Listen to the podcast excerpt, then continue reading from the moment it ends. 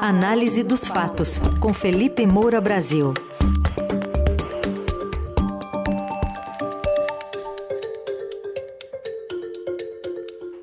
Hoje em destaque, consequências políticas desse embate entre o presidente Lula e o Banco Central. Oi, Felipe, bom dia. Salve, salve, Raizen, Carol, equipe da Eldorado FM, melhores ouvintes, sempre um prazer falar com vocês. Apesar do meu Flamengo, que vexame que foi fazer lá no Mundial de Clubes, coisa O que, que aconteceu? O que aconteceu lá, Felipe?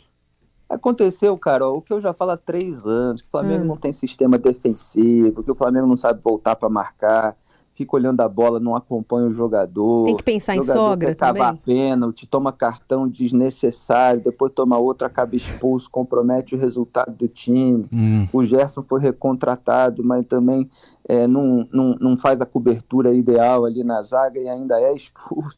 Muita coisa que a gente poderia fazer uma coluna a respeito. Então tem que acabar com a autonomia do, do, do, do técnico do Flamengo, é isso?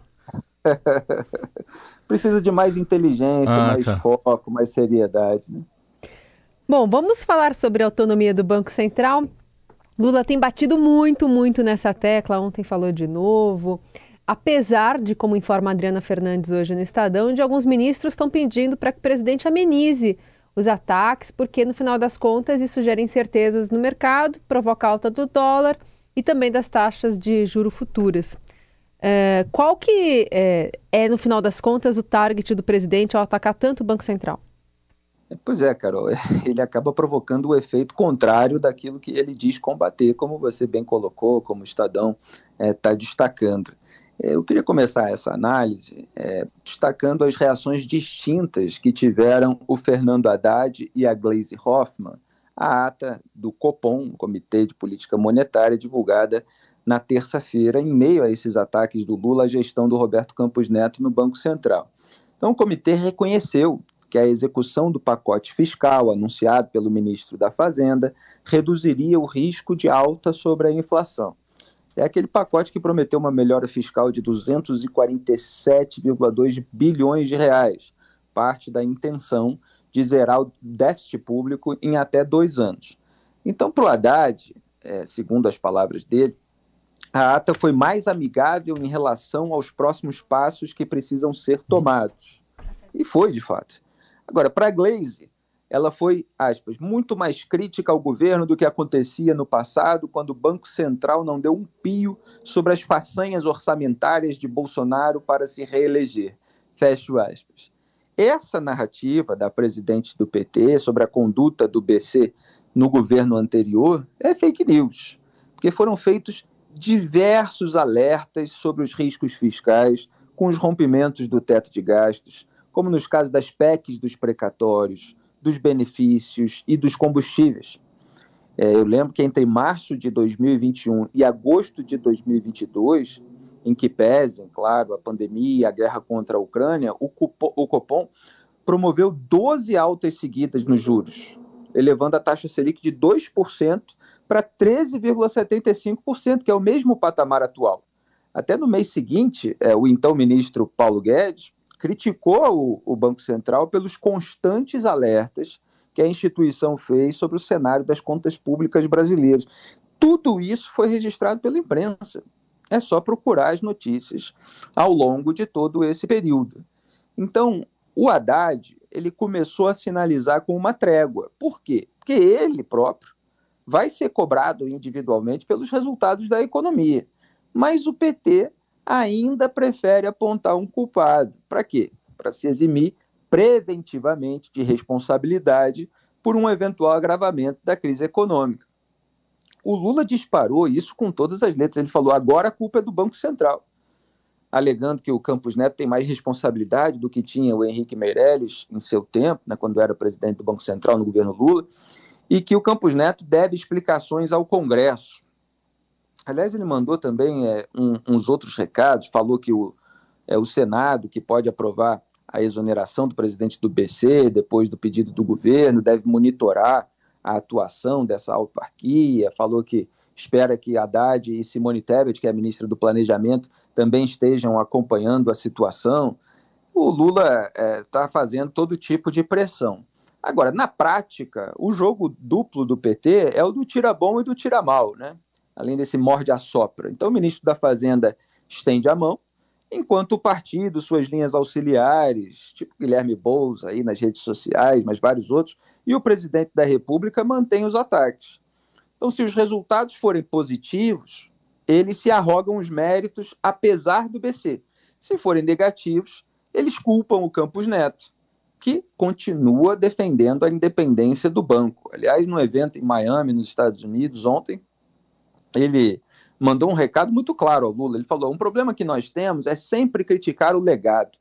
Nós precisamos entender que quando chegamos em um trabalho, nós precisamos olhar o que pode ser melhorado sobre o que já foi feito.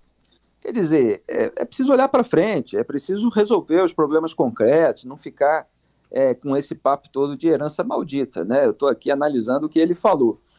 É, e ele, numa outra resposta clara ao Lula, disse o seguinte: que a independência do Banco Central é importante para, aspas, desconectar o ciclo de política monetária do ciclo político, porque eles têm diferentes lentes e diferentes interesses, fecho aspas.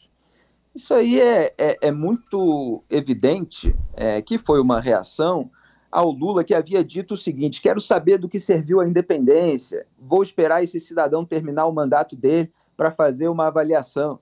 É, então, o Campos Neto está ali mostrando como é importante você separar a questão monetária é, do ciclo político, porque há interesses diversos. O Lula está ali preocupado com a popularidade é, e outras questões, e o Banco Central não pode comprometer o futuro do país para fazer as suas vontades. Então, o Campos Neto ainda completou: quanto mais independente você é, quanto mais efetivo você é, menos o país vai pagar em termos de custo-benefício da política monetária. Ele se refere, evidentemente, a essa política de juros, é o que o Lula estava é, criticando, né, os juros altos para conter a inflação. Agora, o interesse do Lula é ter todo o controle da situação, ele fica muito incomodado é, quando não tem. Está reclamando aí é, dessa falta de controle no Banco Central, depois ainda criou uma, um outro embate, né, dizendo que a privatização da Eletrobras foi quase uma bandidagem. Né? É a segunda vez que ele ataca o Congresso Nacional dessa maneira genérica. Os parlamentares estão mais preocupados lá com é, cargo para cá, emenda para lá, mas são dois ataques. Né? O, o, outro foi quando ele chamou o impeachment da Dilma de golpe de Estado. Lá na Argentina ele disse isso, depois no Uruguai chamou Michel Temer de golpista. Então, quer dizer, fica parecendo que o Congresso Nacional, pela declaração do presidente, tá? é, é um bando de golpista é, ou de bandidos. Quer dizer, é o que se depreende por consequência lógica das suas declarações. Então, o Lula quer ter o controle da Eletrobras também, assim como quer ter do Banco Central. Agora, para conter inflação e juros, seria melhor que todos os petistas estivessem mais comprometidos em fazer seus deveres de casa, com ajuste fiscal, reforma tributária, reforma administrativa, do que em turbinar esse eterno nós contra eles. É um nós contra eles, com um discurso populista sem fim. Bom, agora politicamente, a diferença também para o mandato Lula 1 é que tinha José Alencar, né? Porque era o quem fazia essas vezes. Uh, agora não mais. Por que, que o presidente, ele mesmo, está indo diretamente? É só porque foi o ex que indicou o atual presidente do Banco Central? Pois é, Heisen. O, o Roberto Campos Neto, é, o, o único ponto ali que ele deveria ter tomado mais cuidado é não ficar muito ligado ao bolsonarismo nas suas próprias atitudes. Então parece que foi votar com é, uma camisa do Brasil que remetia e, é, aos eleitores do Bolsonaro, é, faz parte de um grupo de WhatsApp, foi flagrado conversando com o ex-ministro do Bolsonaro. É claro que todo esse pessoal aí conversa, né? Mas ele deveria ter tomado mais cuidado. Teve um churrasco também que apareceu aí é, na imprensa Agora, como ele estava é, lá elevando a taxa de juros ao longo do governo Bolsonaro, e é a mesma coisa que ele está fazendo agora, nas suas atitudes existe uma coerência, existe uma questão técnica. Agora, é, ele acaba dando margem para essa exploração política, contraproducente, na verdade, é que o petismo faz, de ficar, ficar é, posando de vítima é, de um bolsonarista é, infiltrado lá no Banco Central, justamente por causa desses mandatos não coincidentes. Então, ele foi colocado lá durante o governo Bolsonaro e ele ainda fica dois anos no governo Lula, porque o mandato acaba em 2024. É, e é isso que o, o, Lula explora, porque o Roberto Campos Neto, é, com esses elementos, acaba sendo o bode expiatório ideal, como eu já falei aqui na coluna, e tem é, gente repetindo na imprensa, para é, é, o, o, lulismo que tem essa preocupação de ser responsabilizado pelo agravamento da crise econômica e já procura de antemão o culpado, porque se preocupa muito mais com a narrativa, com a propaganda, do que com a solução de problemas concretos para o país. E é lamentável que a política brasileira fique sempre presa nisso. Né? Então se falava muito, Jair Bolsonaro estava sempre criando polêmica, embate, é, conflitos, etc. E o Lula fica fazendo a mesma coisa agora. É, no fundo, eles querem sempre terceirizar as suas próprias responsabilidades em vez de enfrentar o trabalho maior, árduo é, e que pode gerar é, pressões contrárias, é de cortar na própria carne, é de fazer aquilo que o país precisa, como ajustes fiscais e reformas. Felipe Moura Brasil volta amanhã aqui ao Jornal Eldorado, mas já já a coluna de hoje estará no rádio eldorado.com.br, também nas plataformas de áudio. Obrigado, até amanhã. Obrigado a todos vocês, sempre um prazer, um grande abraço. Tchau.